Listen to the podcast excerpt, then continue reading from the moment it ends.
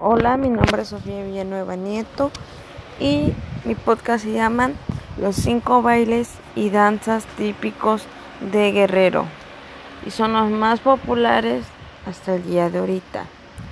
Los bailes y las danzas típicos de Guerrero incluyen como la danza de los lacoleros, la de los diablos o la del guachupines.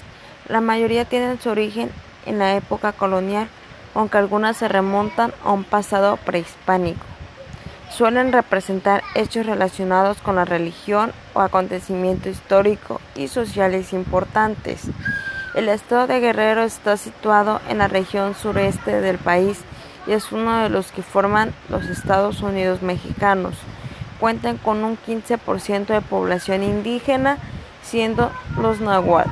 El pueblo más presente eso se nota en el desarrollo de sus manifestaciones culturales, tanto por la influencia directa como los numerosos testimonios de los curas españoles. Te puedes interesar también la cultura de Guerrero o sus tradiciones y costumbres. Las cinco danzas y típicas de Guerrero son número uno, la danza de los tlacoleros. Este baile está considerado como el más antiguo del estado mantiene una gran influencia prehispánica en lo musical y en el relato que representa. Se suele bailar en todas zonas centro del país durante las diferentes festividades populares. La, danza representa una historia dedicada a la divina de la lluvia Tlaloc y se utilizaba para pedir buenas cosechas y protección contra los depredadores. La compañía está compuesta con 14 bailarines más otros que hacen de tigre y un último bailarín que representa al pintero o perra maravilla. La trama gira sobre la persecución por parte de los campesinos de los animales más dañinos y simbolizados por el tigre. Al final lo capturan y lo entregan a los lacoleros. 2. La danza de los diablos. Se trata de una danza cuyo origen se encuentra en la época colonial con un motivo relacionado con las religiones que llevaron los españoles tras la conquista. Se usaba para enseñar a los indígenas algún concepto de cristianismo mediante el baile, además de para cambiar los valores morales y adecuarlos a las nuevas creencias. En esta aparecen dos personajes protagonistas, Lucifer y la muerte.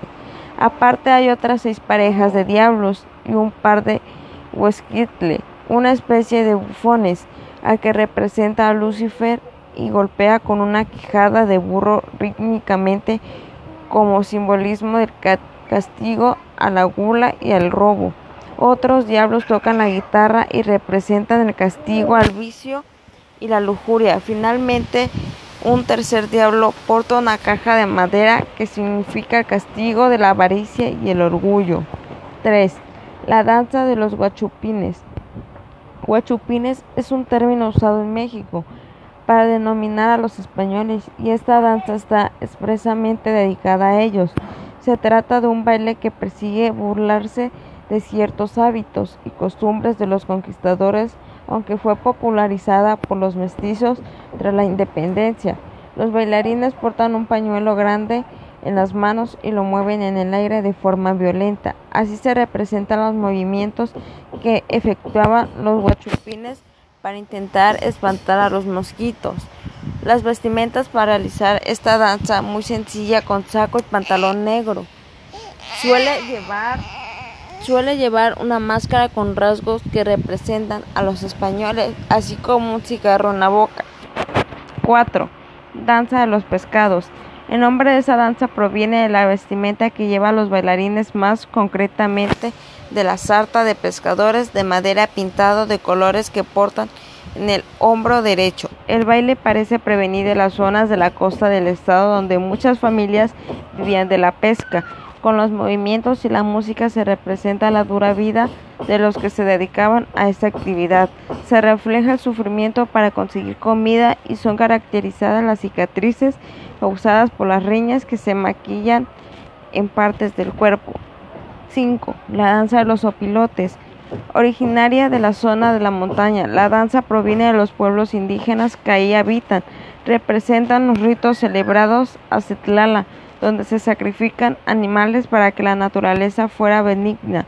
Todos los danzarines visten de negro con alas y máscaras simulando ser sopilotes. De esta forma se simboliza el sacrificio de un animal llevado por un huesclitle. Tras matarlo, encuentran, se colgaban en la plaza y se, se esperaban a que los sopilotes lo devoraran. Bueno, eso es todo amigos. Es todo lo que yo les vengo a decir sobre las danzas y espero que les haya gustado el podcast y los espero en el siguiente podcast y ayúdenme a compartirlo por favor y muchas gracias. Es todo por hoy.